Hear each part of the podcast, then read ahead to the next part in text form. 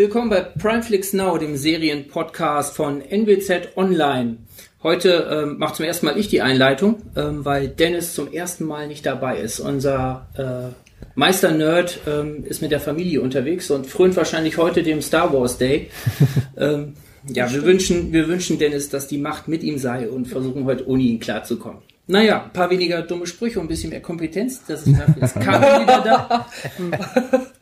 die uns gleich erstmal einen kleinen nachträglichen ähm, Arschtritt äh, äh, austeilen wird, weil wir beim letzten Mal Dennis und ich uns äh, sehr über die Einkreisung aufgeregt haben. Karin hatte nicht die Gelegenheit, äh, das an den zwei Tagen vorher zu gucken und er muss, krank, ja. genau hat er was richtig zu stellen für uns. Wir sprechen über The Walking Dead, die achte Staffel. Wir sprechen über die Avicii-Doku, die gerade auf Netflix zu sehen ist. Wir sprechen über Happy auf Netflix. Wir sprechen über Dope haben Le Chalet im Programm und äh, Westworld die zweite Staffel auf Sky. Karin. Ja. Du darfst die Einkreisung kriegen. Ja, ich hatte letzte Woche das Glück, ähm, krank, einen Tag krank zu sein und konnte ähm, The Alienist, die Einkreisung, äh, komplett durchschauen. Und ähm, sagst du noch mal kurz, worum es geht? Ja, ähm, das ist die Serie mit Daniel Brühl, äh, in dem es äh, um, um ähm, Daniel Brühl spielt einen ähm, Seelenarzt und äh, der versucht einen, einen Serienkiller zu fangen, um es mal ganz kurz äh, darzustellen.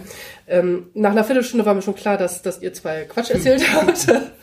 also ich finde das, fand das wahnsinnig gut. Es sah richtig gut aus, auch von der Ausstattung her. Es gibt eine Szene, da ähm, Dakota Fanning äh, ist zu Abendbrot und man sieht schön die Bilder im Hintergrund, äh, die, dieses ganze Detailgetreue. Es ist wirklich also ganz liebevoll und ganz toll.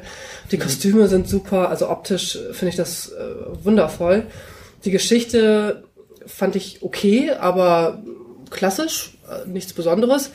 Aber schauspielerisch fand ich das ganz toll, also was da in den Gesichtern passiert ist, gerade von, von Brühl und äh, von Fanning. Also ich war, war schwer begeistert, also ähm, ganz im Gegensatz zu euch. Okay. Die Dialoge fand ich das richtig schlecht, gut. wie die beiden gesagt haben. Ja, also es war jetzt, also natürlich auch Dialoge und auch ähm, so manche äh, überraschend, manche Szenen, man kommt, man kommt sich, man fühlt sich erinnert. Also es ist nicht so, dass man jetzt überrascht wird, was das betrifft, aber so ganz so schlimm fand ich es dann doch nicht. Also okay. ähm, ich kann das nur empfehlen. Ich fand das super. Okay. Wer den Verriss hören möchte, der äh, kann sich gerne den alten Podcast von letzter Woche nochmal anschauen ähm, oder anhören. Ähm, da fallen Dennis und ich vielleicht ein bisschen ungezügelt über diese Serie her. Vielleicht war es auch ein bisschen enttäuschte äh, ja, Vorabliebe unsererseits. Wir waren eigentlich total auf den Trailer angesprungen und waren da mit so ein paar Klischeeszenen. Äh, davon waren wir schwer enttäuscht. Aber gut, äh, Karin spricht da jetzt nochmal nachträglich eine Empfehlung aus, sich das vielleicht doch mal anzuschauen. Das zeigt mal wieder, Meinungen sind unterschiedlich. Genau. Ja. André, was hältst du denn von The Walking Dead achte Staffel? Ja, The Walking Dead achte Staffel. Unsere erste Serie, die wir diesmal auf Sky behandeln. Mhm. Ähm, die achte Staffel ist das Schlimmste, was hier passiert ist für Walking Dead. und, und, noch, und noch viel, viel schlimmer. Also, ich muss sagen, ich bin ein, ein Riesenfan der Comics. Ich liebe die Comics. Ich fand schade, dass sich die Serie ein bisschen in eine andere Richtung entwickelt hat. Aber ich fand die Serie immer sehr gut. Und ich bin eigentlich Fan der ersten Staffel gewesen. Es gab mal eine schwächere Folge, es gab auch mal eine etwas schwächere Staffel. Aber die achte Staffel, die sollte man eigentlich aus dem Gedächtnis löschen und komplett neu drehen. Also was sie da verzapft haben. Warum? Ist, äh, sie haben erstens zeigt schon die erste Folge, dass sie versucht haben, etwas Neues zu machen, indem sie ganz, ganz, ganz, ganz viele Zeitsprünge machen und dann immer verschiedene Perspektiven zeigen. Das funktioniert aber einfach nicht, weil du weißt nie, wo du bist. Du hast eine Situation, da ist, da merkst du, das soll wahrscheinlich eine Traumsequenz sein, dann hast du wieder eine andere Situation, da ist er gehetzt, dann hast du wieder eine andere Situation, eine Vorbereitung und es wird immer hin und her geschnitten. Du hast total schlechte Dialoge, also richtig, richtig schlecht die überhaupt nicht in das Universum reinpassen, so ungefähr, die nicht zu den Charakteren passen, als hätte jemand, der noch nie etwas damit äh, zu tun hatte, das Drehbuch geschrieben. Und deshalb sind diese Dialoge und die Szenen auch schlecht gespielt, muss man sagen, weil es nicht zu dem passt, wie der Charakter eigentlich handeln würde. Und das zieht sich die ganze Staffel lang. Mhm. Du hast nie das Gefühl, dass du irgendwie durchsteigst. Du äh, irgendwann dann so kurz nach der Mitte kommt dann eine Szene, die erklärt sozusagen, was in der allerersten Folge einige dieser Rückblicke zu bedeuten hatten. Nach neun Folgen kommt dann plötzlich etwas, wo du den Anfang eigentlich schon wieder voll verdrängt hast, wenn man ehrlich ist. Und das ist ganz schlimm. Das ist, also für jeden Fan der Serie ist es grausam, sich dadurch zu quälen. Und ähm, da sollten sie echt, äh, viele sagen schon am besten das Ding jetzt abschaffen und lassen, anstatt da nochmal weiterzumachen. Das Ding ist doch eigentlich auch schon seit der, seit der sechsten Staffel zu Ende erzählt, oder nicht? Also ich habe die siebte nochmal gesehen, ähm, weil die sechste war mir, glaube ich, die fünfte, sechste war mir, glaube ich, ein bisschen zu blutig von der Geschichte her, ein bisschen zu grausam, ich bin mir nicht mehr Wow. sicher. Ich habe zur siebten nochmal reinge, reingeschaltet und das war ein, das war komplett ohne Geschichte, das war komplett ohne Story kam mir das so vor. Also ich fand das, fand das nur so ein Hin und Her gelaufen und da mal abgemetzelt und da mal abgemetzelt, aber das fand ich da schon zu stupide. Jetzt haben sie vielleicht was Neues gewagt Ja, also das war ein bisschen übertrieben. Äh, Naja, sie haben in der siebten Staffel haben sie eine Geschichte eingeleitet, die gibt's auch in den Comics. Die handelt von Negan und den Saviors. Und ähm, das sind welche, die unterdrücken sozusagen andere Kolonien, die es noch gibt, und nehmen denen immer was weg, aber beschützen die in Anführungsstrichen dafür. So, und ähm, das Ganze bauscht sich dann extrem auf, in denen auch sehr, sehr liebgewonnene Charaktere sterben wodurch natürlich dann sich vieles verändert. Und dann geht's damit in Staffel 8 sozusagen weiter, wie sie Krieg gegen Negan führen. Seit wann läuft die achte Staffel? Dann habe ich, glaube ich, die gesehen. Dann habe ich genau die gleiche gesehen, die du auch gesehen hast. Die ja. läuft jetzt einen Monat ungefähr, zwei Monate. Ja, dann kann es sein, dass ich da so mal rein. Deswegen, und das, da passt es halt überhaupt nicht. Und man muss auch sagen, in den Comics wird dieses Thema Negan zwar behandelt und sehr gut und der Schauspieler macht Negan gut und die Leute machen das auch gut, die Saviors, aber das Thema ist sehr schnell abgehandelt, weil es dann endlich in den Comics geht, worum es die ganze Zeit gehen sollte, und zwar die Zeit danach. Sozusagen, wenn die Menschen sich wieder anfangen aufzubauen, was dann für Probleme kommen, äh, äh, dass neue Bedrohungen auf andere Weisen auftauchen, dass die Zombies nicht mehr die größte Bedrohung sind. Und sie versuchen irgendwie, hat man das Gefühl in der achten Staffel, so, so die Schlacht der Bastarde aus Game of Thrones die ganze Zeit durchzuziehen. Und das kann nicht klappen. Das funktioniert nicht und vor allem nicht unter dem Hintergrund. Und so ungefähr jede Entscheidung, die, der, die die Leute treffen, ist sowas von unlogisch, sowas von bekloppt. Auch die Emotionen passen da nicht rein, dass das total bescheuert ist. Ist nicht schon eine, ist nicht auch eine neunte angedacht? Soweit ich weiß, ja. Vielleicht kriegen sie es wieder hin. Ich muss auch sagen, ich habe die achte noch nicht bis zum kompletten Ende geguckt, weil es echt schwer ist, sich da durchzuarbeiten. Das ist eine reine Qual, vor allen Dingen, wenn man den Rest so mochte. Und ähm, ja, vielleicht schaffen sie es in der neunten Staffel wieder mehr zurück zu den Wurzeln zu gehen.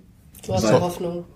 Sollen Noch- sie es denn versuchen oder? Äh, naja, Lass es wär, sie lieber jetzt also, kommen, wenn, äh, Das Frage. also wenn sie eine neunte Staffel machen, dann sollten sie es versuchen. Sie sollten auf jeden Fall nicht da weiter ansetzen, wo sie jetzt sind. Ist das eigentlich noch so ein, ich meine, ich habe das ganz am Anfang verfolgt, weil ich mir auch ein paar der, was ich ja sonst ganz selten tue, ein paar der ähm, ähm, Comics gekauft habe.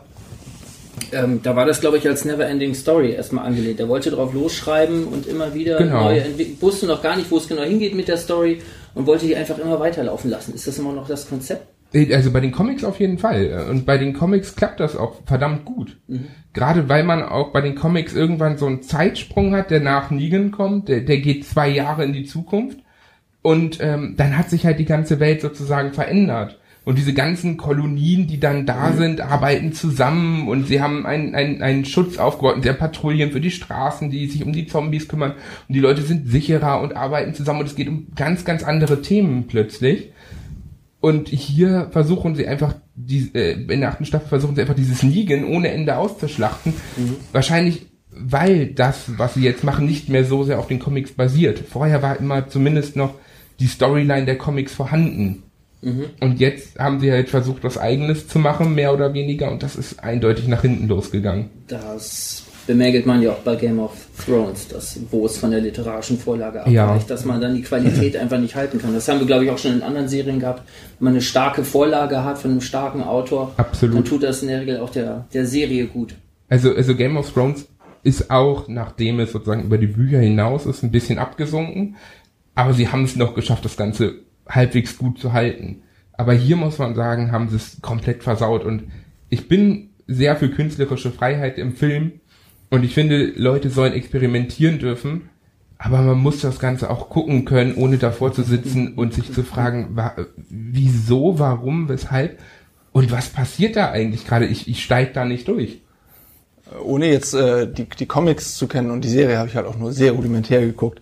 Aber wenn du erzählst, okay, es geht jetzt in der Comicvorlage eigentlich eher um Zeit danach, den Aufbau, das ist natürlich eher so ein bisschen friedlich und ich glaube, nee, da muss man einfach nicht. sagen, ist es nicht. Okay, nee, sonst hätte ich einfach gesagt, okay, Gewalt verkauft sich einfach besser, als wenn die Leute besser zu, schön zusammenarbeiten. Ja, äh, da kann ich auch Lindenstraße. Nein, nein, nein, nein, also es ist, ich, ich sag mal so, in den Comics natürlich gibt es ein friedlicheres Idyll, aber das heißt ja nicht, dass es keine Probleme gibt, die große Bedrohungen sind.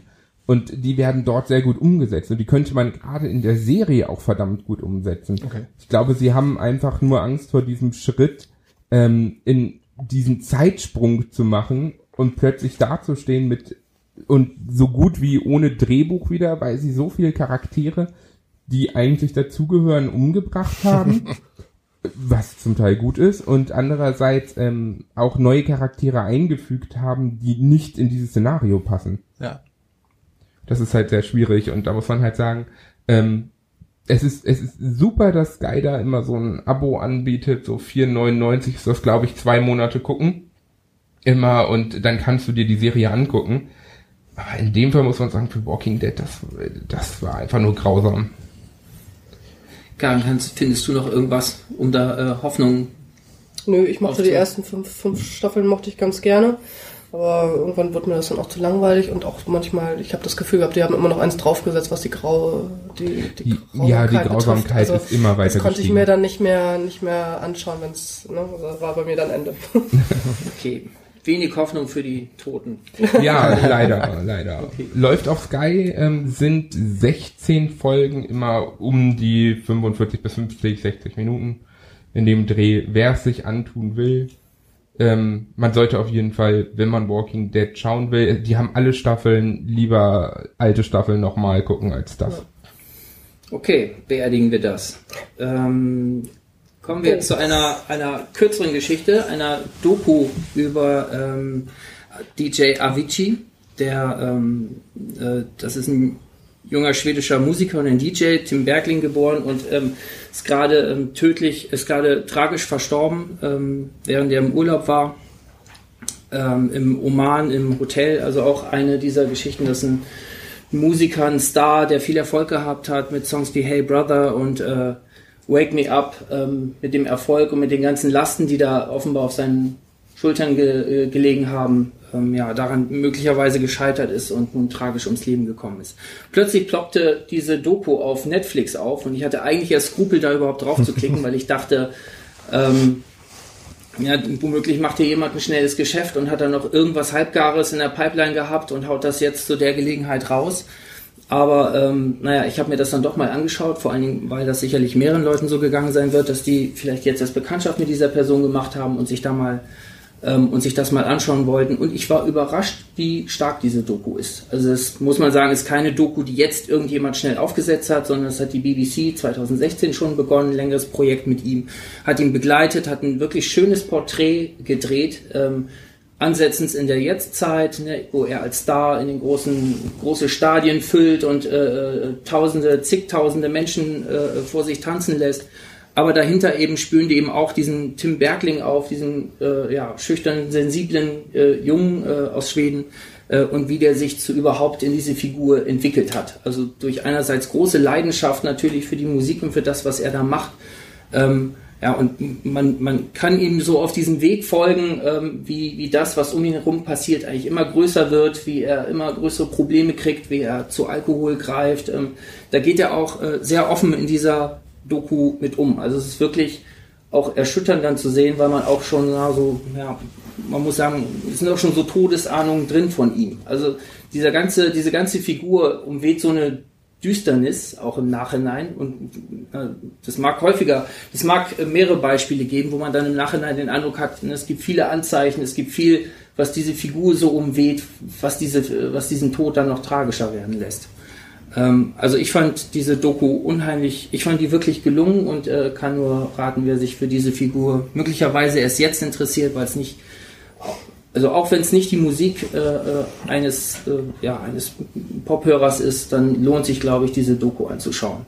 Wie ist das eigentlich? Hat er es in den Club von Kurt Cobain geschafft?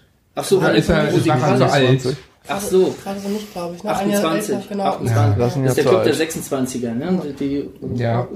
Ist er zwei Jahre drüber? Ja, ja. Nee, nee, da in, in diesem Club ist er nicht. Er ist 28 geworden, aber ähm, wie gesagt, eine wirklich tragische Geschichte, die mir ohne diese Doku jetzt gar nicht so geläufig wäre, weil es ist nicht so richtig meine Musik. Ich habe das auch zur Kenntnis genommen, wusste, kannte natürlich auch den Namen und kenne diese äh, zwei, drei Hits, aber ich fand, da war diese Doku wirklich ein Mehrwert, die, die das Anschauen lohnt. Also lohnt es sich auch, das rein für die Person zu schauen. Ja, Er ist auch auf Platz 5 der bestbezahlten DJs, glaube ich, der Welt gewesen. ja. Also mehrere Millionen. Also wirklich ein ganz Jahr großer gemacht, und ja. die Songs, wie gesagt, auch weil es nicht, wenn es nicht meine Musik ist, aber äh, wer, wer googelt Hey Brother, Wake Me Up, das äh, wird Kennt über, das wird überall gespielt ähm, und äh, das ja kann man sich auch als nicht Fan jetzt der Richtung kann man sich äh, gut anhören. Also das war wirklich ein wirklich ein großer, der ja auch eine, eine spannende Geschichte hinterlässt, muss man sagen. Wie lang ist die Doku? Äh, 97 Minuten. Das geht also ja. auch ähm, pfleglich anzuschauen. Und wie gesagt, im Moment zu sehen, gerade aktuell auf Netflix.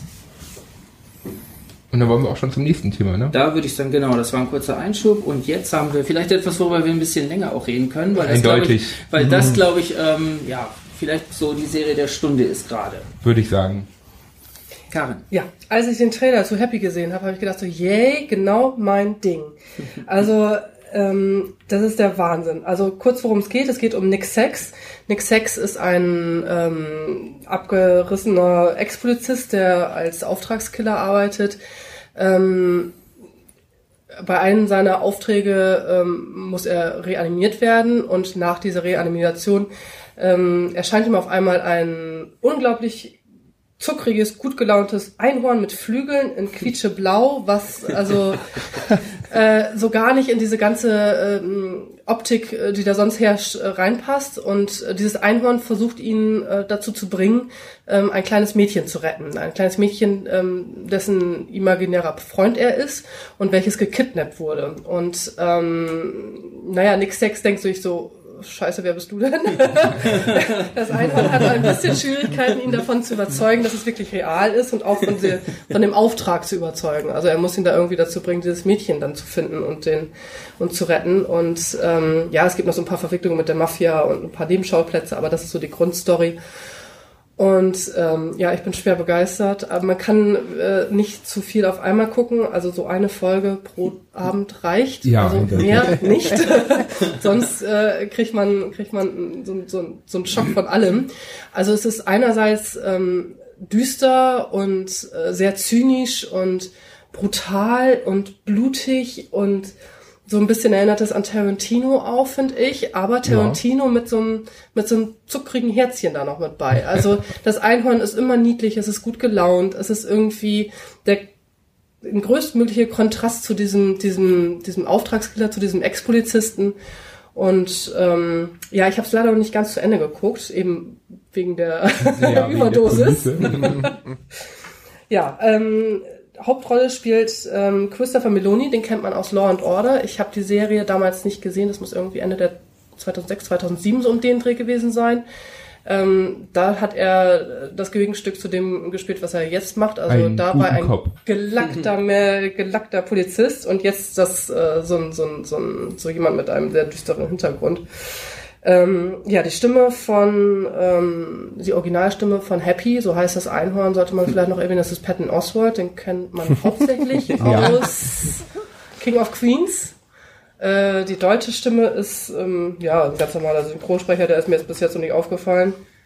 Aber er macht es gut. Das Er macht es sehr gut, ja, finde ich auch. Er macht es sehr gut. Der hat auch irgendwie bei den Chipmunks. Äh, Wie findest, du, wie findest du den Hauptdarsteller in der Rolle? Also ich habe den, ich finde den super. Also ich finde den, ich glaube, es hat, es tut ihm auch ganz gut nach diesen ganzen Jahren, als ich muss schön gerade stehen und ich muss hier meinen mein, mein Text schön aufsagen und ich muss immer nett in die Kamera lächeln und mein, den korrekten Bullen spielen. Ich glaube, es macht ihm auch Spaß, äh, jetzt mal so das Gegenteil und mal brutal zu sein und mal zynisch und mal dreckig und mal ah, so richtig, ja, das, was man so richtig, so das, richtig das Gegenteil, so mal richtig was rauszulassen. Ich glaube, das, das, also es macht Spaß, ihm dabei zuzugucken, wie er das spielt. Also ich finde, äh, der, der spielt das super. Ich weiß nicht, welcher Schauspieler hinter Happy Spiel steckt, aber der macht das auch super. also es sieht super aus. Also das, das Einhorn ist schon, ist schon gut gemacht. Also es ist, ist hübsch. Mir, mir gefällt dieses besonders zynische auch an Ja. ihm, dass er wirklich auch so dauerhaft betrunken ist, dass Ja. egal was für eine Scheiße passiert, er es trotzdem schafft, sich da irgendwie wieder rauszukriegen. Und ähm, ich finde, man, man merkt in den ersten paar Minuten schon, das basiert auf einem Comic. Ja. Weil sowas Ausgeflipptes kann nur auf einem Comic basieren. Das kann sich kein normaler Drehbuchautor ein ausdenken, glaube wie ich. El Bundy als Drunken Master. Also Ja. der stolpert durch jede Szene und plötzlich ist jeder tot oder sonst Genau, irgendwas es ist, es ist unglaublich genial und ich liebe dieses Einhorn, weil es auch so verrückt ist. Und es, ist es gibt einfach die nötige Portion da rein, damit diese echt düstere Welt, in der alles so extrem ernst ist und so extrem übertrieben zum Teil auch, noch so ein, so ein Glitter-Touch bekommt. Das ist ja auch, alles andere ist ja auch teilweise echt creepy. Also, Es ist extrem. wenn man sich den, den, den Kidnapper, das kann man ja so sagen, der, der taucht ja relativ früh aus, wenn man sich den anguckt, dann, dann dachte ich nur die ganze Zeit, ich will den nicht genauer sehen. Also der ist wirklich, Das ist Fies. Man kann in dem Fall, äh, glaube ich, durchaus sagen, das ist, äh, der ist der Weihnachtsmann so ja, ungefähr. very bad center. ne? Und der ist wirklich Bad Center. Und es ist, wenn, wenn man dann so das Ganze verfolgt, auch seinen Werdegang, äh, kriegt man ja zum Teil mit, also wie er dazu geworden ist. Du meinst Nick Sachs, meinst du? Genau, Mhm. also wie Nick Sex, der ähm, Polizist oder Ex-Polizist zu dem geworden ist, was er jetzt ist. Und ähm, da finde ich schon, man, man merkt, am Anfang war er ja wohl doch eher der ordentliche Cop und durch äh, seine etwas mehr oder weniger extremeren Ausraster hat er sich ja dann zu dem entwickelt, was er jetzt Mhm. ist. So der, der letzte abgefragte Penner, dem man nie im Leben irgendwas zutrauen würde, der aber so nach dem Motto, wie das sind nur fünf, ah, das geht schon. Da schließe ich halt alle. Ja, er hat auch so eine gewisse Todessehnsucht, also es ist ihm dann auch ja, ja egal. Also er haut drauf und ähm, er, er, ihm ist das auch egal, ob er jetzt stirbt oder nicht. Also Ja. er ist einfach, äh, läuft einfach so durch. Also völlig egal, was passiert. Also ähm, nee, ist schon. Ja, also es gibt so ein, zwei Szenen, die hätte ich gerne, gerne dann, dann ausgeblendet. Eben das, was ihm zu dem macht, was er jetzt ist. Also das hätte ich gerne nicht gewusst, aber ansonsten, ähm, es lässt sich gut ähm, ignorieren. in ja, man, man muss halt sagen, es ist nichts für Leute mit einem leichten Magen zum Teil. Ja. Und äh, man sollte sehr gut mit Splatter und Gore klarkommen eigentlich Mhm. und mit sehr viel Gewalt. Und Ja. diese Art von Humor ist natürlich auch ein bisschen Ja. gewöhnungsbedürftig. Ne? Also Ja. kann sich vielleicht Ähm, auch nicht jeder mit anfreunden. Ich bin auch erstmal auf diesen irren Teaser, überhaupt diese irre Idee, dass, wie gesagt, so ein, so ein, so ein abgerissener Typ, wie gesagt, mir kam der vor wie, wie, wie so eine El Bundy-Figur, völlig, völlig, äh, völlig im Eimer, dass so eine Figur dann so, das ist ja fast wie so ein Buddy-Movie, ähm, Ja. nur eben zwischen äh, Ein so einer Figur Freund und mit dem imaginären Freund, äh, ja, mit so, einem- so einem fliegenden Einhorn, was dann da plötzlich auf und auch wenn man den ersten Vorspann gerade sieht, die erste Einleitung, das ist Bad Taste hoch 12. Äh, Ja. ähm, völlig, völlig absurd, völlig irre. Und erstmal ist man da völlig geflasht und fragt, ich habe mich da direkt gefragt, okay, wie geht das weiter? Wie halt, wie wollen die das Niveau halten? Können die das einlösen von der Machart her? Weil wenn es dann irgendwann einfach nur schlecht ist, wir haben schon ein paar Serien gehabt, die so ein bisschen ins Trashige gegangen sind und die dann, äh, ja, die dann enttäuscht haben, Punisher oder sowas, wo man mit Trash hätte leben können. Hier finde ich das unheimlich sorgfältig gemacht im Gegensatz zu anderen Serien. Ich finde nicht, ich habe auch äh, schon häufiger diesen Tarantino-Vergleich gehört, dass es so richtig dahin geht. Da finde ich, ist Tarantino einfach was, was so mehr eben, das, ne, das Ja, Spiel und Düsterheit unheimlich, ganz das, ja, was auch die Gewalt angeht, was das, aber es ist, Tarantino hat da noch so viele Ebenen aus Zitat oder nicht Zitat, direkte Szene, nicht direkte Szene, Musikeinsatz.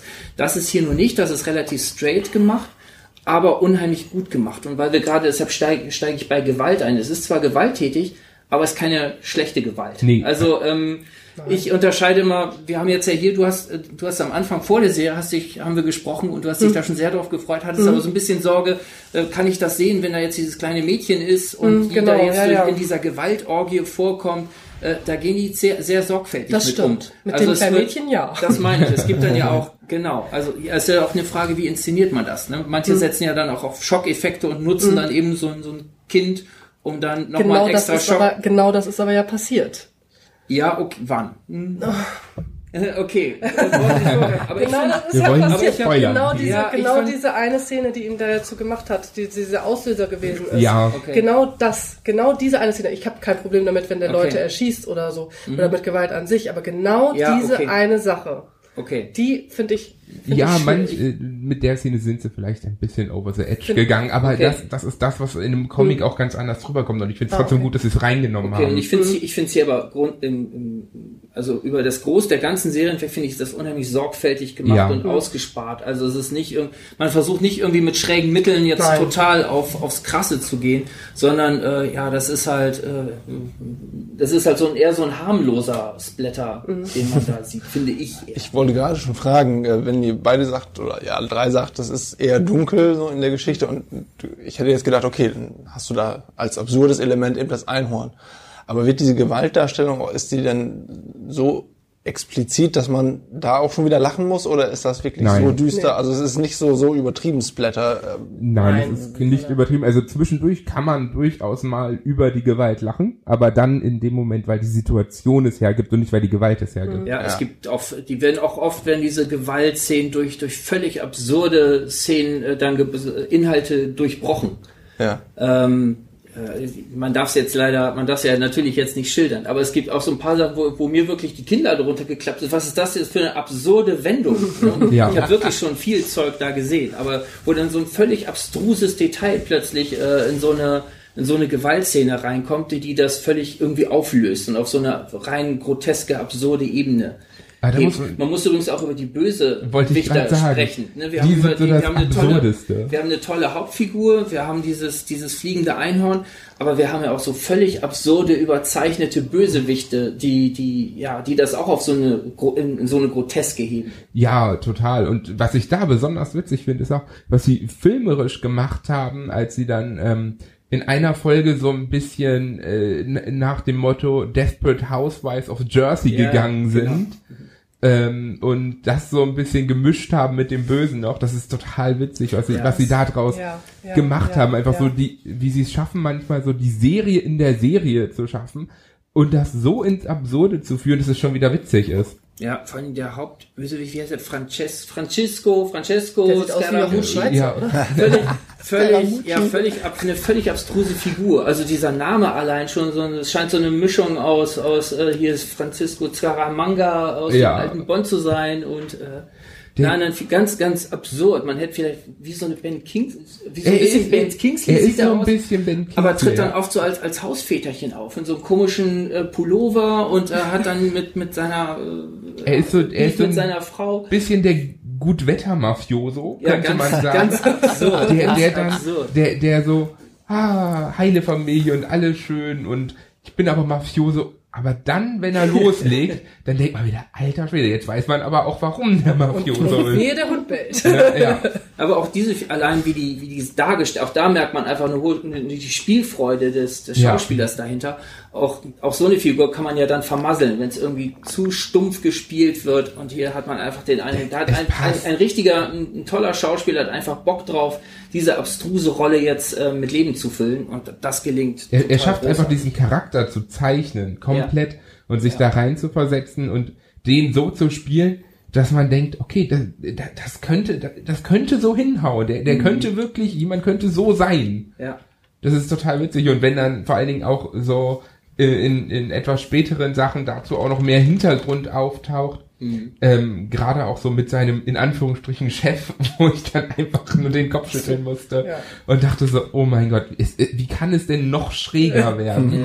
Aber es kann und es funktioniert. Ja. Das ist das Witzige Das ist dabei. das absurd. Vielleicht liegt das auch daran, dass das hat ja, wir haben jetzt nur über die völlig abstrusen Wendungen gesprochen, aber es gibt ja auch noch eine Familiengeschichte dahinter, die dann auch plausible Momente wieder hat. Ja. Ne? Also die auch ganz realistisch, ja, realistisch ist es in dem Szenario ein bisschen schwierig, aber die eben auch von den von normalen Charakteren her funktioniert. Also gerade die Mutter des Mädchens ähm, funktioniert eigentlich als ein völlig normaler Filmcharakter. ja, Und das Und- gibt dem Ganzen dann auch so mehrere Ebenen. Man hat diese völlige, völlige überzeichnete, diese, diese groteske, nicht aus Blätter und und äh, ja diesem Einhorn und abstrusen Bösewichten.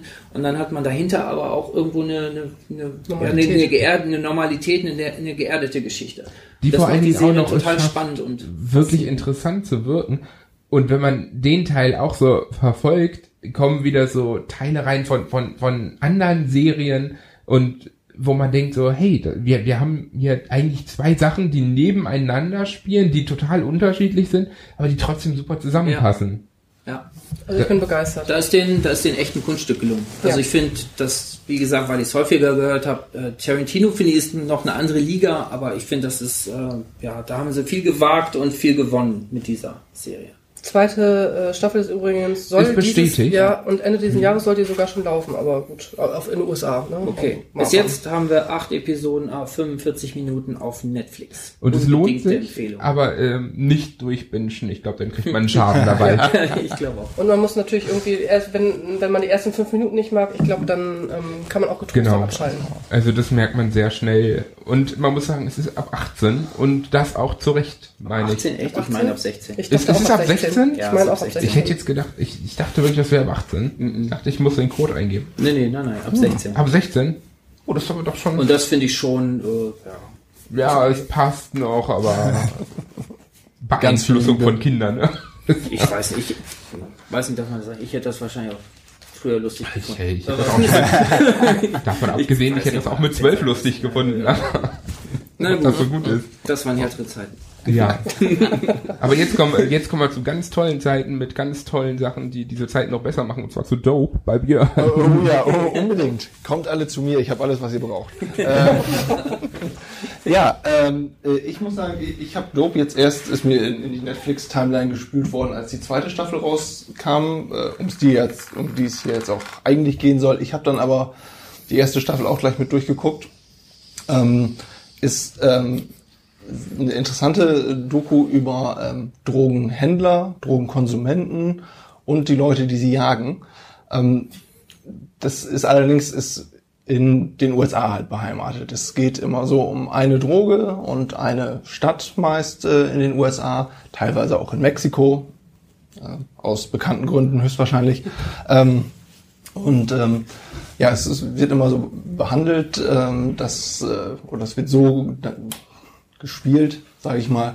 Ähm, es gibt sehr lange Kamerafahrten, teilweise auch mit Drohnen, äh, wo dann das so ein ganzes Stadtgebiet äh, überblickt werden kann und dann wird gesagt, ja, das ist jetzt hier Dogs Revier oder sowas. Und dann haben sie eben auch diesen, diesen Drogenhändler dazu, ähm, der so ein bisschen davon erzählt, für so und so kaufe ich das ein, für so und so verkaufe ich das, davon kaufe ich mir dieses, jenes, welches, ich habe so und so viele Leute unter mir laufen. Also es ist sehr interessant, weil man so ein bisschen so einen Einblick in, in diese Organisation bekommt.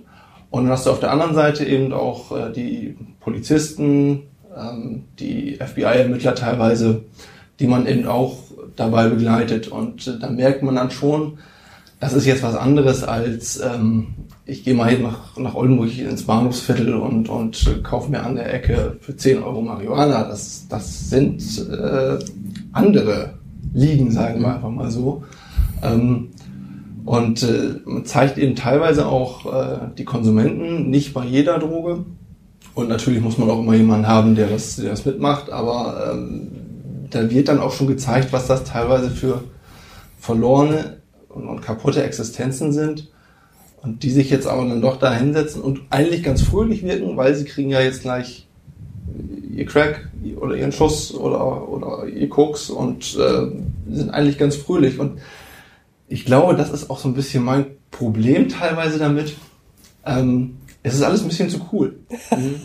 Das wäre meine, das wär meine Frage gewesen. Ja, ne? also diese Drogendealer sind, sind irgendwie cool, weil ja, natürlich haben sie ein dickes Auto und um nicht erkannt zu werden, tragen sie alle dann, dann Masken während dieser Interviews und äh, da machen die sich auch wirklich Gedanken, muss man sagen. Da, da holt dann einer, hat sich extra eine Elefantenmaske gekauft oder so eine Ist das Affenmaske vielleicht ein. Werbefilm letztendlich? Kann das sein?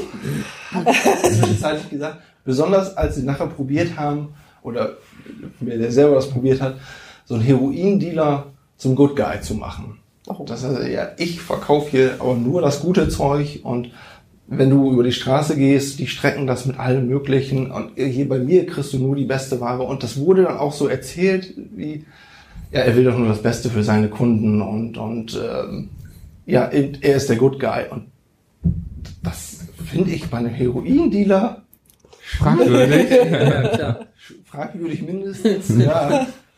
Ähm, Also das hat mich so ein bisschen gestört. Ansonsten ist natürlich ist es schön von, vom, vom filmischen her und auch einfach, dass man so einen Einblick da, da reinbekommt, was, was machen diese Polizisten zum Beispiel jeden Tag oder wie funktioniert äh, in, in Grundzügen so eine Drogenorganisation. Ja, Die Anleitungsvideo ist auch schön. Drogenorganisation für Anfänger. Kein Tutorial. Nee, nee, kein Spoiler, aber, aber es ist wirklich interessant, das, das zu sehen. Aber das störte mich eben so ein bisschen, was es so ein bisschen wieder aufgefangen hat. Äh, aber da, da kommt dann der Nerd in, in mir raus, glaube ich. Das war eigentlich schon in der ersten Staffel. Da sind sie dann in Baltimore und es geht um, um Heroin, meine ich. Und äh, wer mal The Wire gesehen hat, der hat wahrscheinlich exakt diese Charaktere, die in dieser Doku vorkommen, sofort vor Augen. Da gibt's ein, ein, ein Omar, der also äh, andere Dealer ausraubt. Da gibt's diese Street Kids, die da stehen und, und Drogen verticken. Da gibt's die Polizisten, die eigentlich keine Lust mehr haben, so richtig. Also man hätte die, diese ganzen Leute einfach in The Wire verfrachten können. Das, äh, ja, das war so ein bisschen zum Schmunzeln für mich. Ganz ab davon, dass es natürlich immer noch um Heroin geht. Aber ähm, ja, ansonsten würde ich die auf jeden Fall empfehlen. Das sind äh, jetzt insgesamt dann acht Folgen, a 45 Minuten. Das ist wahrscheinlich nicht ganz so extrem wie bei Happy, aber ich gucke mir da auch lieber eine Folge an und dann reicht auch erstmal wieder. Ja, ist das dann überhaupt nicht kritisch? Also ist dann da auch die Interviews mit den, mit den Opfern, oh, Drogenopfern, sage ich jetzt mal, ist das dann überhaupt nicht irgendwie, liebe Kinder, guckt, was passieren kann? Also es ist immer im Hintergrund diese, diese düstere Stimme, die dir dann erzählt, dass Ja. so und so viele Opfer. Und Ja, aber wenn da jemand vor dir sitzt und von da bis da grinst, also ich weiß nicht, das, das ist wirklich schwierig. Also sie haben da auch eine, eine junge, ich meine Crystal-Abhängige als, als Interviewpartnerin. Die sieht jetzt halt... Bild hübsch aus Ja, wahrscheinlich. Ja, die sieht klar. ganz, ganz normal, würde ich sagen, aus, wie man mit Anfang 20 halt so aussieht. Und äh, nimmt dann aber jeden Abend äh, da Crystal nach der Arbeit. Und ich, das, die sieht eigentlich zu gut aus dafür. Hm, muss ja, ja, also ja. das ist, ist es nicht äh, so diese, diese Schock-Anti-Drogen-Propaganda. Es ist auch kein Werbefilm, aber ich finde, man hätte teilweise wirklich so ein bisschen genauer hingucken müssen. Hm. Man hat schon sehr genau hingeguckt und es gibt viel Interessantes, aber alles ein bisschen zu Okay. Ist das. Ganze Ähm, denn alles komplett real oder hat man das Gefühl, dass einiges gestellt sein könnte? Man hat teilweise, wenn sie dann ähm, mit, den, mit den Drogenhändlern, mit den Zwischenhändlern, mit den Produzenten und sowas sprechen, man hat schon so ein bisschen das Gefühl, die machen sich natürlich größer als sie sind und, und äh, cooler und fuchteln auch viel mit ihren Waffen rum und solche Dinge alle. Ähm, da, aber ich glaube nicht, dass das von den, von den Autoren, von den Filmemachern ausgeht, sondern da glaube ich wirklich, das sind die Protagonisten, die dann probieren, ja okay, ich kann mich hier jetzt auch darstellen als Da wäre es ja schön gewesen, wenn das demontiert. Ja. Ja. Das wäre schöner gewesen, wenn man das, wenn die das dem als Auftrag genommen hätten, das zu demontieren. Also zu zeigen, okay, so ist es nicht. Der stellt sich zwar so dar, aber also ich Ja, finde, man will ja dann auch weiter drehen. Also vielleicht Ja. muss man da irgendwie einen Kompromiss finden. Das stelle ich mir schon schwierig vor. Ich habe normalerweise, es gibt ja ganz, ganz viele Serien, so die dieses Thema behandeln. Das Thema Drogenkrieg ist ja en vogue seit seit einigen Jahren. Und Seit der ersten Staffel Narcos auf jeden Fall komplett. Ja, und ähm, ich habe das eigentlich schon länger über. Also ich klicke da schon gar nicht mehr rein und gucke mir das gar nicht mehr an. Ich habe jetzt hier bei Dope ähm, einfach mal ähm, auch wegen des Podcasts direkt, äh, also dienstbeflissen, da mal reingeklickt und bin da hängen geblieben und dachte, hey hoppla, das ist ja das ist ja tatsächlich spannend. Also ich habe dann auch nur eine Folge erstmal geguckt und es, ich finde auch nicht, dass das was ist, so zum, zum Durchbinschen direkt. Ähm, ich weiß, was du mit diesen Szenen meinst, wo die so cool rüberkommen, aber bei mir kam das dann doch eher, also bei mir wächst dann eher wieder die Befremdlichkeit und die Distanz. Ich erinnere mich an so eine Szene, wo die da im Auto unterwegs sind und dann erzählt der Dealer da von seinen Geschäften, mir kommt keiner dumm und wenn einer das und das macht, dann weiß er genau, was er davon hat und, und da, ähm, ähm, also für mich ist der dann auch irgendwo ent, entlarvt jemand. Also für mich hat das auch was Entlarvendes, wenn die ins Labern und ins Posieren kommen. Ähm, das ist immer so eine, so eine riskante Taktik, wenn man so Leute so auf, auf so die Bühne stellt und dann sagt, ja, präsentier dich mal und dann wird der Zuschauer schon merken, ähm, äh, was er da vor sich hat. Das ist, das ist so eine Taktik, die man schon ganz oft gemacht hat. Also mhm. journalistisch oder auch von, von Dokumentarfilmern her, dass man eben drauf setzt, die Leute entlarven sich selber, indem sie sich da jetzt hinstellen und präsentieren. Und dann befeuert man das sogar noch ein bisschen und setzt eben drauf, ähm, ja, dass der Zuschauer das Ding äh, ja entschlüsseln kann. Ist schwierig, weil man ja denkt doch an die Kinder. Ja, ja, es ist es ist es ist so eine es ist eine heikle Taktik, aber äh, für mich funkt für mich jetzt als Zuschauer funktioniert sie in diesem Fall, äh, zumindest in dem den den paar Minuten, die ich da jetzt gesehen habe in dieser ersten. Aber Folge. es ist keine keine Doku, die man in der Schule zeigen sollte, um Kinder oh aufzuklären. Bitte nicht. Nee, das sehe seh ich jetzt nicht. Also nein, also es ist ja keine Auf, ist ja keine Aufklärung in dem Sinne. Wer weiß. Es ist ja teilweise auch dann, dann nachher so zusammengeschnitten, dass schon so ein gewisser Spannungsbogen immer erzeugt ja, wird. Wenn dann da ähm, Marihuana über die Grenze in die USA geschleust werden soll, das wird schon so erzählt, wie, wie äh, sie haben sich auf eine große Reise aufgemacht. Großes Abenteuer. Großes Abenteuer, so ungefähr. Also das, da ist schon eine gewisse Dramaturgie einfach immer drin. Und ich finde auch, hast du recht, äh, wenn sie dann ins Labern kommen, dann merkt man, okay, ja, ihr, seid schon Angeber. Ich finde aber immer diese, diese Szenen, die zu diesen Interviews hinführen, das sind dann so, so über die Schulter mhm. äh, Schüsse aus dem fahrenden Auto raus oder eben äh, die, die Drohnenflüge oder sowas. Das ist einfach so, so, weiß ich nicht. Vielleicht ist es einfach zu gut produziert. Vielleicht erwarte ich mehr Handkamera. Das kann natürlich mhm. auch sein. Aber das, das ist, weiß nicht, das, das schafft immer so eine Atmosphäre wie. Die leben in einem Film. Die leben in einem Film. Es ist ja eigentlich, mhm. eigentlich gar nicht so schlecht, solange du nicht an den falschen gerätst. Mhm. Also ich will nicht sagen, dass es äh, verharmlost, aber, aber Aufklärung ist es, ist es nicht. Okay, also man kann sagen, empfehlenswert würde ich auch sagen, nach dem, ja. was ich gesehen habe, aber mit Vorsicht, zu genau. für, mit Vorsicht zu genießen. Für jemand, der filmische Dokus mag, care, genau. mit dem Thema Drogen. Vielleicht ja. nicht gerade für den Neffen, der auf der Suche nach einem Job ist. ja, oder nach dem Sinn des Lebens. Ja, oder so. ja genau. Okay. Ähm, gibt's da denn, weißt du, ob schon eine dritte Staffel angekündigt wurde? Äh, Habe ich zumindest so nicht gelesen.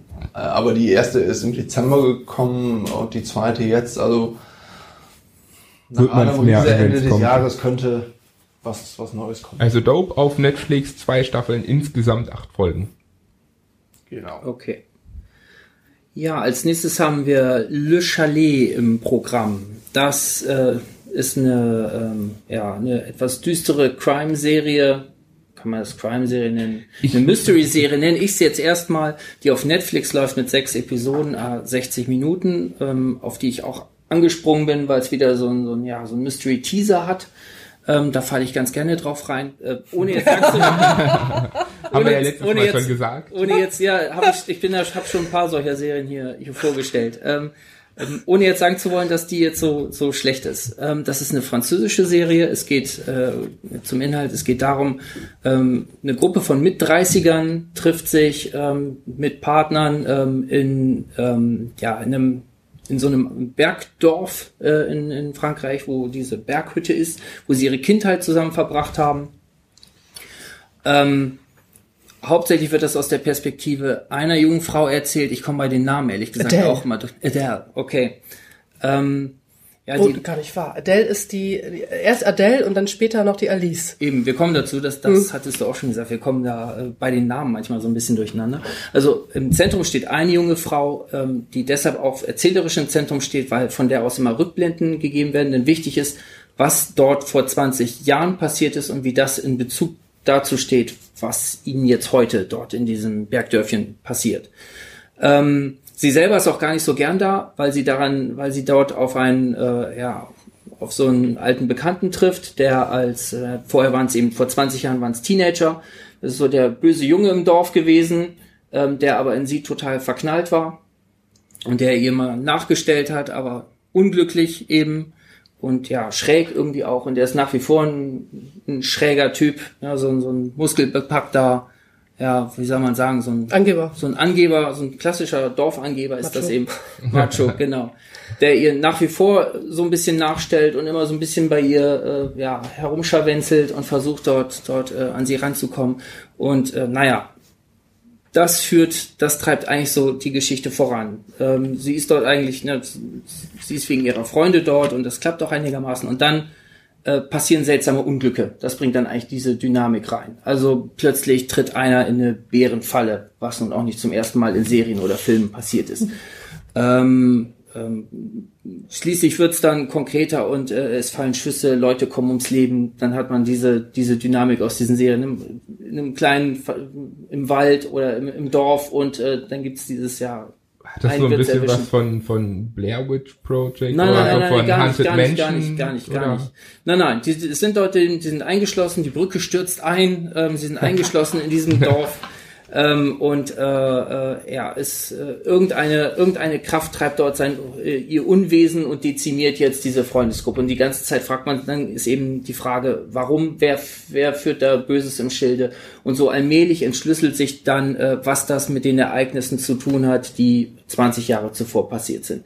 Muss so viel kann man kann man dazu sagen. Äh, es geht um eine, also von dieser Hauptfigur, es geht um so eine Art Jugendliebe, kann man sagen. Sie hatten dort äh, ein urlaubendes, da, also vor 20 Jahren hat ein Paar dort Urlaub gemacht in diesem kleinen Dorf und mit dem Jungen von, äh, von diesem Paar, ja, das war so eine kleine Sommer, so eine kleine Jugend-Sommerromanze, äh, hat die beiden verbunden. Und plötzlich war dieser Junge und diese Familie verschwunden. Und das, äh, ähm, ja, bildet so den Hintergrund dieser Geschichte. Und eigentlich geht's dann, dann die ganzen sechs Folgen durch darum, wie hängen die Ereignisse von vor 20 Jahren mit dem zusammen, was da nun heute in diesem Dörfchen passiert.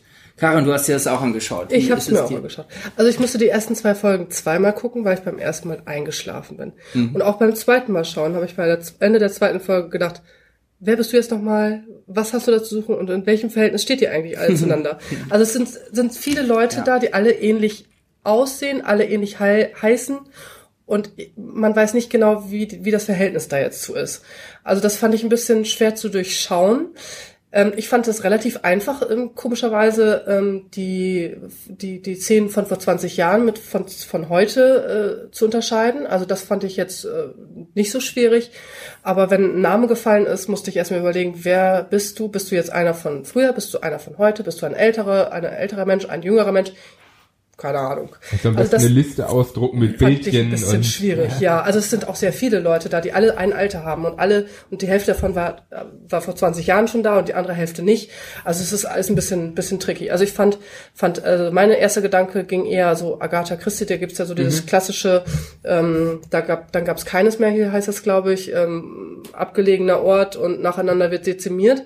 Ähm, ich fand die, ähm, ich fand das manchmal ein bisschen schade, wenn es, man merkte, okay, es läuft auf einen Todesfall hin. Das wird ja so aufgebaut. Aber es fand diesen, diesen, diesen Moment, wo diese Spannung dann da war, fand ich, äh, der flachte zu schnell ab. Also es war dann, wurde aufgebaut und dann war das dann so, hm. Also ich fand es, das, es hat nicht gehalten oder es hat nicht das, äh, es kam nicht das, was versprochen wurde. Also das, ähm, ich fand, fand so diese, diese, diese, diese Todesfälle und diese, diese Spannung, die mit den Todesfällen aufgebaut wird, fand ich ein bisschen flach. Also ich fand, ähm, die Charaktere haben nach wie vor, also ich bin da auch ein bisschen vielleicht arg zu sehr im Krimi-Genre drin, aber wenn ich da schon fünf Tote hab, dann gehe ich nicht noch alleine nach draußen. Also dann, dann überlege ich mir das noch zweimal, ob ich dann noch rausgehe. Aber so unlogisch sind die dann, ne? Oder äh, laufen dann da im, im Dunkeln rum oder was weiß ich. Also es ist ein bisschen, äh, die Ha- Handlungsweisen der einzelnen Figuren fand ich manchmal ein bisschen, ein bisschen schwierig. Und was, wo ich mich immer ein bisschen schwer mit tue, aber was nur ein kleines Detail nebenbei ist, also die Kameraführung, wenn die dann so diese unruhige Kamera, ich weiß nicht, wie das he- heißt, ihr kennt euch das, ihr wisst das mit Sicherheit besser, wenn die da die ganze Zeit so rauf, runter, rauf, runter, das strengt mich zu sehr an. Also das, wenn ich mir das einmal aufgefallen ist, dass das passiert, dieses unruhige, also die haben sehr viel Handkamera. ja, das äh, ähm, macht mich dann macht mich dann ein bisschen, bisschen Ja, das kann anstrengend sein. Das finde ich finde ich immer schwierig. Also manchmal ähm, ging das dann, dann war es wieder ruhig, aber so so war sehr sehr unruhig. Ähm, ja, die Geschichte an sich finde ich auch, hätte man auch ein bisschen kürzer machen können. Also es war sehr langatmig, deswegen, wie gesagt, eingeschlafen. Und ähm, an sich, ja, man kann es sich angucken, wenn man gerade nichts zu tun hat.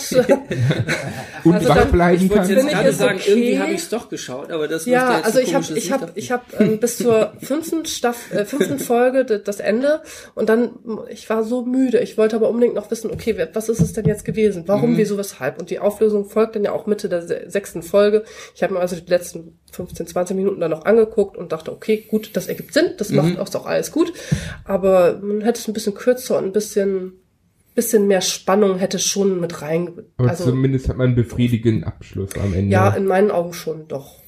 Also ich Was bin auch du? über die über dieses über diesen etwas schwammigen Einstieg ähm, rausgekommen. Also ich habe es dann weitergeschaut, einfach vielleicht weil diese Standard-Trigger irgendwie funktioniert haben. Man will dann wissen, okay, wie, warum denn jetzt und was passiert da jetzt und wer ist das überhaupt? Mir ging es da ganz ähnlich. Ähm, ich konnte die auch am Anfang gar nicht richtig Wer ist Etienne? Wer ist Ja, Etienne? ja, genau, weil, weil da wird überhaupt kein, kein richtig, dieses Beziehungsgeflecht, was Hm. da vorhanden ist, wird überhaupt nicht irgendwie aufgeschlüsselt oder äh, Das wird einmal ganz kurz erwähnt und dann deal with it. Genau, dann komm und dann, damit klar. dann hast du da hast du da halt eben Haufen Leute und die sind eben ja, die sind eben da. Hm. So. Und äh, die zeichnen sich dann erst äh, so ja, über die ganze Serie hinweg ein bisschen schärfer heraus, ohne dass es jetzt wirklich Klar ist. wird, ohne Mhm. dass es jetzt, na, also man lernt die dann irgendwann zu unterscheiden, aber man lernt jetzt nicht irgendwelche Charaktere kennen, die jetzt an und für sich total spannend werden. Aber ich finde auch, irgendwann kommt es dann so im letzten Drittel, fängt es, also am Anfang ist es ja eher so eine Mystery-Serie, es hat auch so ein, so ein Kinderlied wieder als das Einstieg. fand ich gruselig, Ja, ja. genau, ne, das hat dann, das triggert einen dann so auf diese Mystery-Schiene. Ähm, aber es wird dann, das, so viel kann man glaube ich sagen, weil das am Anfang einfach ein falscher Eindruck ist. Ähm, es wird dann einfach ein ganz di direkte Krimi-Handlung Mhm. irgendwann. Und ich finde, da, wo das einsetzt, wo die Griff bekommt und so ein bisschen Straße unter die Räder kriegt, äh, da finde ich, ähm, lohnt Mhm. Ja. sich das dann. Also Aber die das letzten, dauert, ne? Das, Das dauert, dauert. genau. Und ich finde auch diesen, zuletzt in der letzten Folge kommen so ein, zwei Switches, die ich dann auch ähm, interessant und spannend fand, wo ich dachte, okay, jetzt hast du dir die ganze Zeit angeguckt und es ist eben nicht das passiert, was man irgendwie im Hinterkopf hatte, sondern ah, jetzt gibt's doch ein, zwei interessante Wendungen. Man muss übrigens auch sagen, das wird von Anfang an so als Spannungsbogen aufgemacht. Ähm, die Geschichte wird ja erzählt, nämlich von diesem Macho-Typen. Der, so, da im Ver- stimmt. der da Ja. im Verhör sitzt. Genau, Und richtig. Von dort aus wird das aufgeschlüsselt. Man ist also eigentlich in so, wird abgeholt in einer, in einer Zeit nach diesen ganzen Ereignissen. Und äh, der, der da im Verhör sitzt, oder das ist in einer irren... Sebastian. Ja, ja, genau, so Jetzt heißt habe ich der. es drauf, komisch. Der, der erzählt eigentlich, was da passiert ist. Und man fragt sich, ausgerechnet der unsympathischste Charakter ist da jetzt rausgekommen. Mhm. Wie soll, wie soll das denn Sinn machen? Also das ist ja eigentlich das, was gar nicht passiert. Das ist derjenige, der ja entweder gleich oder an vorletzter Stelle gekillt wird, würde ich jetzt mal behaupten. Ähm, aber ausgerechnet der ähm, ist aus allem rausgekommen. Und man fragt sich, wie macht das Sinn in der klassischen Dramaturgie? Und ähm, dafür haben sie sich einen schönen Kniff einfallen lassen, Ja. denke ich. Also für mich, ich habe mir am Ende gedacht, als ich es durch hatte, okay, das waren jetzt sechs Folgen, die sind relativ lang alle. Ähm, das zusammengeschnurrt auf irgendwie einen normalen Film, weil es ja auch keine wirklich, ich finde, das ist nicht, nicht unbedingt eine Serienhandlung. Nee. Du hast ja nicht wirkliche Etappen, die da, die da abgeschritten werden. Das ist eigentlich, ist das ein kurzer, netter Zweiteiler oder so Genau, vielleicht. Hm. würde ich noch nicht mal sagen. Das ist eine Filmhandlung Ja, einfach. ja. Und dann hätte das Sinn gemacht und hätte schon spannend sein Ja, können, denke ich. das so in der auch so. Serie, wie gesagt, wer, wer viel Zeit hat und äh, sowas Krimis nebenbei mag. guckt, genau, Krimis mag und ähm, äh, auf dieses Genre steht, der wird zumindest, wenn er durchhält, belohnt am Ende. Das kann man Es, sagen. es, beim Trailer wirkte alles für mich so ein bisschen mehr Mystery-Horror-mäßig. Das ist es überhaupt nicht. Das ist eine, kann man sagen, dass das eine falsche Fährte ist, weil wer das, wer sich das so anguckt, der wird, glaube ich, enttäuscht. Das ist es nicht. Es Es wird, Krimi. es wird Es eigentlich ab Krimi. dem Punkt interessant, wo, wo man das ausschließen kann, wo man merkt, okay, das ist, hier ist nicht irgendwie eine, eine Mystery-Kraft, die das jetzt bewegt, sondern ähm, da führt irgendein ganz konkreter Mensch, der irgendwie mit dieser Runde in Verbindung steht, führt hier Böses im Schilde und man weiß nur nicht warum und wer das jetzt ist. Eigentlich wird es erst, wenn man das begriffen hat, dann wird es eigentlich erst spannend. Also wer sechs Stunden Zeit hat und auf Krimi steht. Sogar Frage, ist denn die Handlung dann gut genug, dass ich ignorieren kann, dass mich von der Trailer die ganze Zeit erinnert hat an, äh, ja, ist das nochmal, Dinner für eine Leiche? Dinner für eine Leiche? Ach so, das war, ach, das mit dem, das ist aber ja, ist, ist das, das, in einem ist so Schloss? ein- Ist das ja, das? genau, das ist so eine Agatha Christie Ja, ja, Veräppelung ja. eigentlich. Und da musste ich die ganze Zeit dran denken, als ich die Trailer gesehen habe, als ihr das jetzt angefeatured habt, denn da bricht nämlich auch natürlich die Brücke zusammen und dann hocken sie da alle so. zusammen. Also kann ich das wegblenden, weil die Story so gut ist oder, äh, Oh, ich oder wird das- das, die ganze Zeit im Kopf bleiben? Nein, ich habe das auch, ich habe auch gesehen, da, da wäre ich gar nicht auf die Film? Idee gekommen. Ja, ja. Meinst du diesen absurden Der auch so ein bisschen Film lustig ist. Talk und so? so Ja. genau. Ach, ach du Schande. Nee, Nee. Ähm, Das war das erste, was mir nee, darauf wäre ich nicht gekommen. Na gut, wenn, äh, kommt drauf an. Also ich habe viel Krimi gesehen und viel auch Agatha Christie gelesen, ge gehört, was weiß ich. Also da auf die Idee bin ich gar nicht gekommen. Aber wenn man sonst nee. nichts anderes hat, dann kann das vielleicht sein. ja. Nee, nee, das, das finde ich nicht. Also gerade, ich könnte jetzt gar nicht sagen, mit was ich das vergleichen würde, aber einfach deshalb, weil es so viele, so, das ist so B-Reihe, das ist so eher so der Schmöker, wenn man es jetzt als, als Krimi-Roman nimmt, irgend so ein Schmöker von der Stange, die irgendwie alle gleich sind, aber die einen trotzdem irgendwie unterhalten. Oder wenn man gut Sachen einschlafen will, das geht auch. Also wenn man Ja. zum Einschlafen noch ein bisschen was gucken will, dann kann ich das empfehlen. Ja, ich denke auch. Also ich glaube ich glaub schon, dass die Serie Fans haben wird. Deshalb macht es auch Sinn, die zu besprechen, weil äh, wenn man jetzt genau drauf gucken, die bewerten will, dann hat die viele Schwächen und viele Sachen, die irgendwie keinen Sinn machen. Aber ich glaube schon, dass das für viele Krimi-Fans eine interessante Geschichte sein kann. Also auf Netflix, Le Chalet, französische Serie, sechs Episoden, ah, 60 Minuten. Eindeutig was für Krimi-Fans und für Leute, die gern einschlafen wollen. Genau. genau. Ja, und jetzt darf ich noch mal, ne? Ja. Und zwar mit was ganz, ganz Tollem, und zwar Westworld. Staffel 2 hat jetzt angefangen, auch auf Sky. Unsere zweite Sky-Serie. Ähm, in dem Fall kann ich noch sagen, Sky hat da ein Probeabo, 4,99 für die zwei Monate. Die Folgen kommen immer wöchentlich raus. Als Vorwarnung, wer es nicht schafft, diese Folgen rechtzeitig zu schauen, die sind nur noch einen Monat nach Release dann da und dann sind sie wieder weg. Ähm, Westworld basiert auf einem Film von 1973 und ähm, es handelt sich da um einen Freizeitpark im Western-Stil mit Androiden. Ähm, das Ganze ist so ein bisschen Sci-Fi gehalten und ähm, in der ersten Staffel geht's halt noch sehr darum, wie sie, äh, wie kommt man an diesen Park an. Wir haben ganz, ganz viele verschiedene Charaktere, die sehr interessant sind und ähm, in diesem Freizeitpark sich total ausleben, auch indem sie sich halt gegenseitig abknallen. Sind ja nur Roboter, so ungefähr. Und dann passiert am Ende etwas, mit dem man eigentlich in der ersten Staffel überhaupt nicht gerechnet hat. Und die schließt auch gut ab. Und dann kam so, es kommt eine zweite Staffel und alle dachten, hey, super, jetzt kommen wir in ein anderes Szenario. Vielleicht die Samurai, die man noch sieht oder sowas. Und hat sich total darauf gefreut. Und dann fing die zweite Staffel an und setzte kurz nach den Ereignissen des Endes der ersten an. Und man dachte sich zuerst, so muss das sein. Wa- Warum nicht was Tolles, Neues draus machen? Und ich finde aber, es funktioniert. Es ist sehr interessant, denn wir erfahren so ein bisschen mehr noch über die Welt. In- Inzwischen sind erst zwei Folgen raus, also man kann noch nicht so viel komplett über die Staffel sagen. Und ähm, wir erfahren auch, was ist nach diesen sehr extremen Ereignissen am Ende der ersten Staffel passiert, bis zu dem Teil, wo die zweite Staffel anfängt. Also es hat so eine kleine Rückblenden-Story noch mit drinne. Und es geht dabei sehr, sehr viel auch ähm, um das menschliche Verhalten, muss man sagen. Also das macht diese Serie echt gut. Da haben wir halt auch den, den äh, Charakter aus, aus dem ersten Teil.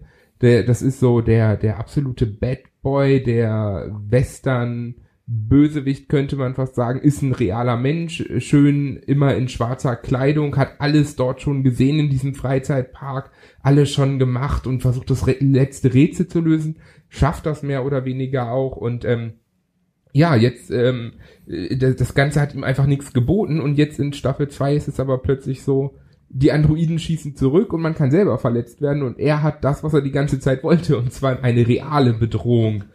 Und das, das macht das Ganze auch schon wieder deutlich interessanter, wenn die Androiden halt nicht mehr nur passiv sind, sondern wir hier ähm, eine reale Bedrohung für die Menschen dort haben.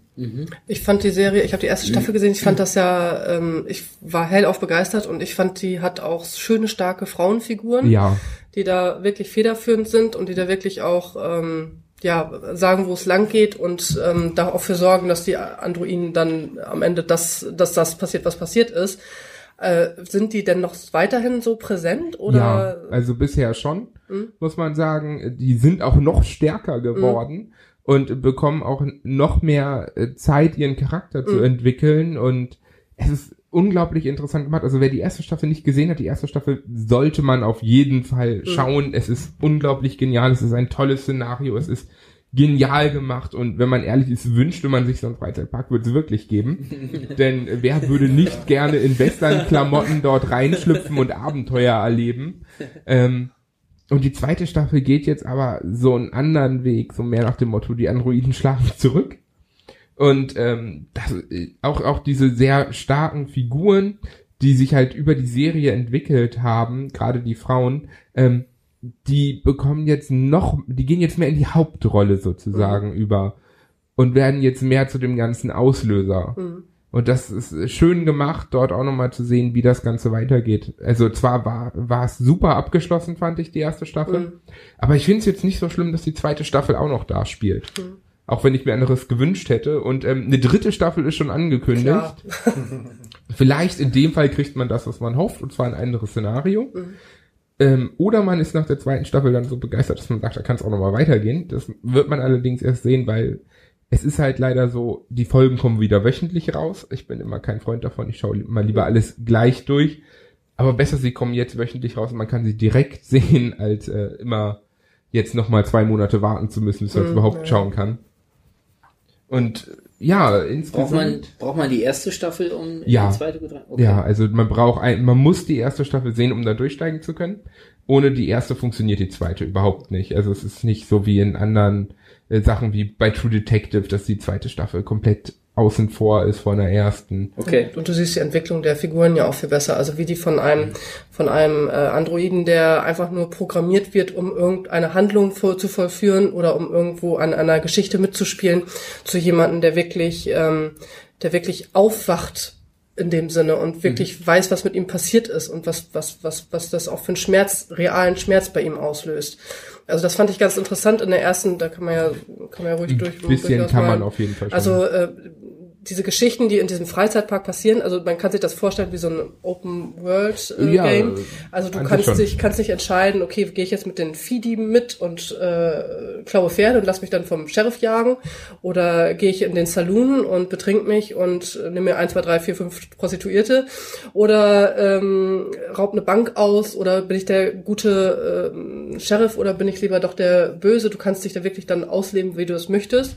Aber das, was, was mit den Androiden oder mit den Robotern passiert, die, die da mitspielen, das ist ja nicht einfach nur immer, das sind nicht einfach so harmlose Sachen, so, äh, wir sind mit dir Viehdieb oder wir sind mit dir Bankräuber und ich, sondern es sind auch wirklich manchmal haarsträubende Geschichten. Also dieser Bad Guy, der da, ähm, gespielt von Ed Harris, der ist da, ähm, der hat da schon, schon ganz, ähm, ja unschönere Sache, ich Sachen mal und die halt auch mit diesen beiden Frauenfiguren, die dann aufwachen, die dann wirklich merken so, diese Gefühle, die ich da hatte, während ich das ge gespielt habe, während ich da quasi ferngesteuert war, die bleiben noch. Also ich habe noch dieses Gefühl, mir fehlt was, ich habe einen Schmerz, ich weiß, irgendwas ist nicht richtig. Also es hat tatsächlich was mit den, mit den Androiden, mit den Robotern was gemacht, obwohl sie es eigentlich nicht hätten machen dürfen. Also sie haben ein, eine Persönlichkeit und auch so eine, so eine Seele entwickelt mhm. und dafür rächen die sich dann. Ja, es ist, man muss sagen, es ist sehr, sehr viel Szenario, in dem man äh, darauf eingeht, wie würden, wie würde sich eine KI und auch Androiden auf äh, aktuelle Ereignisse auswirken, könnte man sagen. Und das wird sehr gut dargebracht, dass man einmal hat dieses, dieses menschliche von wegen, hey, das sind ja nur Roboter und ich bin hier in einem Freizeitpark und ich soll hier Spaß haben, dann schneide ich die doch einfach mal ab, wenn es mir Spaß macht. Dafür bezahle ich ja schließlich.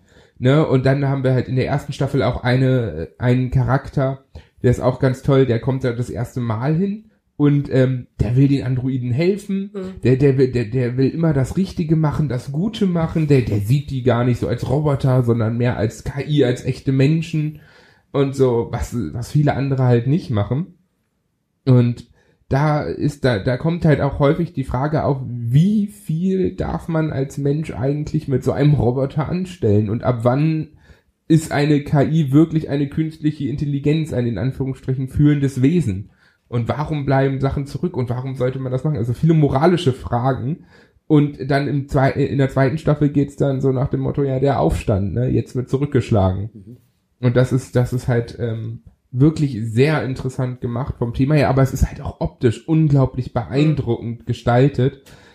Die geben sich so viel Mühe, dieses Szenario ähm, au- aus dieser Mischung aus Sci-Fi und Western so gut zu vermischen, weil, dass man wirklich diese Welt hat, die, ähm, die ja vom Menschenhand geschaffen wurde, diesen Freizeitpark, der halt wirklich wie der wilde Westen ist, eins zu eins, und gleichzeitig aber äh, hat man immer wieder so Einblicke hinter die Kulissen, wie es halt bei so einem Freizeitpark ist. Hier werden die Leute gebaut, da werden sie programmiert und sowas. Das ist schon sehr cool gemacht. Ich frage ich frag deshalb nach, weil genau, wahrscheinlich ist es das, äh, dieses Zusammenprallen von, von Western und äh, Science, Science Fiction, Fiction. die mich da immer so komplett raus, also nicht aus der Serie, sondern ich konnte den Film schon nicht sehen. Das fand ich immer völlig, völlig furchtbar, diesen Clash. Der hat für mich so überhaupt nicht funktioniert. Also ich mag beides getrennt, also ich mag äh, das Western-Genre total gerne und kenne mich da gut aus. Ich mag auch das Science-Fiction-Genre und diesen Clash, das hat mich immer völlig. Also man muss sagen, der. Originalfilm Ich- macht ich da auch höre- mehr falsch. Okay, okay, denn das hat mich immer, ich höre nur Gutes von der Serie und auch das, was ihr sagt, klingt total überzeugend und äh, spannend. Und äh, wenn ich aber dieses Bild sehe und allein dieses Logo Westworld, dann bin ich eigentlich schon immer, mag ich da nicht draufklicken, aber vielleicht sollte ich das, Ja, der, sollte ich das man muss sagen, sie nehmen einige Teile aus dem Film natürlich mit. Das ist die Inspiration für die Serie. Aber bei dem Film gibt es sehr viel, was einen rausgerissen hat. Okay. Und das hat die Serie gar nicht. Die Serie vermittelt einem wirklich die ganze Zeit ein Gefühl von wegen, das passt so wie es ist. Und sie gibt einem immer wieder Einblicke nach dem Motto, ja, hier wird wieder etwas Neues gestaltet, die, dieses Freizeitpark-Thema. Und andererseits auch gleich wieder so, das, was da stattfindet, das ist alles total real und für die Leute ist das real und so. Das ist wirklich schön gemacht. Hast du da mal reingeschaut, Björn? Äh, Ich habe die erste habe ich gesehen und was ich da halt schön fand, war, da geht's dann auch viel angedeutet, aber auch sehr konkret um diese philosophischen Fragen. Was tue ich als Mensch einem Menschen an? Was tue ich als Mensch jemandem an, der aussieht wie ein Mensch, aber ich weiß, er ist kein Mensch? Und dann natürlich auch, was lernen die Maschinen daraus, äh, wie man sich als Mensch verhält? Weil, wenn man, ganz ehrlich, wenn man diese Vorbilder hat, äh, dann kann man eigentlich nur vermurkst werden. Und äh, was ich da immer schön fand, war diese, äh, ich nenne es jetzt einfach mal Gottfigur. Anthony Hopkins dann als, als mit so einem Gott- Gottkomplex äh, als, als der große Freizeitparkleiter. Fand ich immer schön, weil der das immer so zusammengeführt hat und du wusstest, okay, ja, natürlich, Menschen können nett sein und wie dieser Neuankömmling da, der den, den hingefallenen Robotern aufhilft oder sowas. Aber die können halt auch wirklich fies sein, was wir auch in der, in der ersten Staffel dann ja gesehen haben, dass Anthony Hopkins halt, ja, Auch nicht der netteste. ist. auch nicht der netteste ist. Aber gut, das, das müsste man ja eigentlich schon bei seinem Spiel merken, dass äh, irgendwie ist er in der Schicht. Also das fand ich sehr schön. Ich weiß jetzt nicht, wie das in der zweiten weitergeführt wird, weil für mich würde jetzt erstmal ein bisschen mehr Gewaltorgie kommen. Also wir, wir, wir haben dort schon deutlich mehr Gewaltorgie jetzt in der zweiten, ähm, weil halt wirklich genau da gestartet wird, eigentlich wo die erste aufhört.